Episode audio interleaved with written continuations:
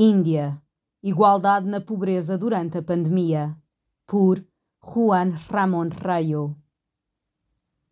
Maior igualdade é sempre preferível a maior desigualdade? Muitas pessoas estarão tentadas a responder a esta questão com um convicto sim. Como é que a igualdade aumentar poderia ser mau ou como é que poderia ser bom um aumento da desigualdade?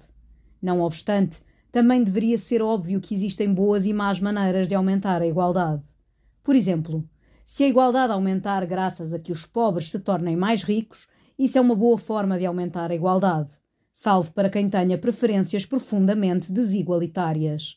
Por outro lado, se a desigualdade aumentar porque os ricos se tornam mais ricos sem que outras pessoas fiquem mais pobres, essa deveria ser uma forma benigna de aumento da desigualdade, salvo para quem tenha preferências profundamente igualitárias. De igual modo, se a desigualdade aumenta porque os pobres se tornam mais pobres, estaremos perante uma má forma de aumentar a desigualdade, salvo para quem tenha preferências profundamente desigualitárias. E, por sua vez, se a igualdade aumenta porque os ricos ficam mais pobres sem que ninguém se torne mais rico, isso deveria ser visto como uma má forma de aumentar a igualdade, salvo para quem tenha preferências profundamente igualitárias.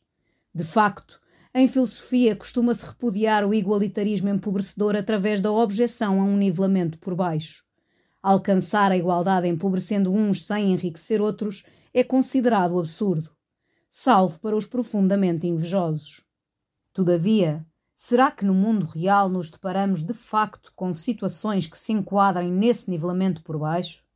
Sim, e de facto são bastante frequentes.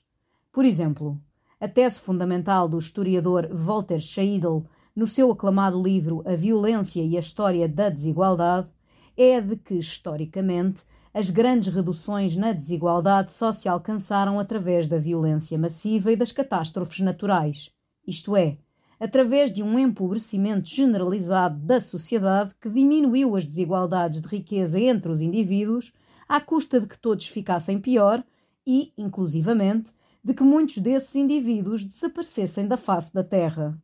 Neste sentido, a Covid-19 representou uma dessas catástrofes naturais que pode ter aumentado de forma maligna tanto a desigualdade como também a igualdade. No Ocidente, sabemos que a pandemia aumentou em muitos casos a desigualdade ao empobrecer desproporcionalmente os que já eram mais pobres. Como havia uma certa correlação entre as profissões não digitalizáveis e a baixa remuneração, a pandemia atingiu de maneira mais intensa aqueles que já ganhavam relativamente menos. Porém, noutras zonas do planeta, a pandemia reduziu a desigualdade ao multiplicar a pobreza. Esse é o caso da Índia, segundo a recente investigação dos economistas Arpit Gupta, Anup Malani e Bartos Voda. Por um lado, a pobreza de rendimentos, que inclui quem obtém menos de 1,9 dólares diários, aumentou de 40% da população urbana antes da pandemia para 70% durante os confinamentos e de 60% da população rural para 80%. Porém, em paralelo, a desigualdade de rendimentos, medida como a diferença relativa entre o quarto quartil e o primeiro quartil, diminuiu intensamente durante o confinamento, mesmo sem considerar as transferências estatais para a manutenção dos rendimentos dos mais pobres. Há que clarificar, contudo, que depois do confinamento a desigualdade voltou a aumentar e que, para além disso, a desigualdade medida pelo índice Gini nem sequer chegou a diminuir durante o confinamento, por não tomar em consideração as mudanças na posição relativa de cada cidadão. Mas por que razão a desigualdade caiu em paralelo com o disparo da pobreza durante o confinamento? Precisamente porque a menor desigualdade foi motivada não só por uma redução dos rendimentos de capital, os quais afluem maioritariamente aos cidadãos com altos rendimentos que, como muitas empresas entraram em prejuízo, tiveram uma redução de rendimentos desproporcional face à média, mas também pela diminuição da procura de trabalho qualificado durante a pandemia, o que atingiu especialmente os rendimentos altos. O emprego caiu mais entre os rendimentos baixos, mas o salário por hora contraiu muito mais entre os rendimentos altos. Não é que os pobres tenham melhorado a sua situação durante o confinamento. Simplesmente os ricos pioraram mais do que o resto.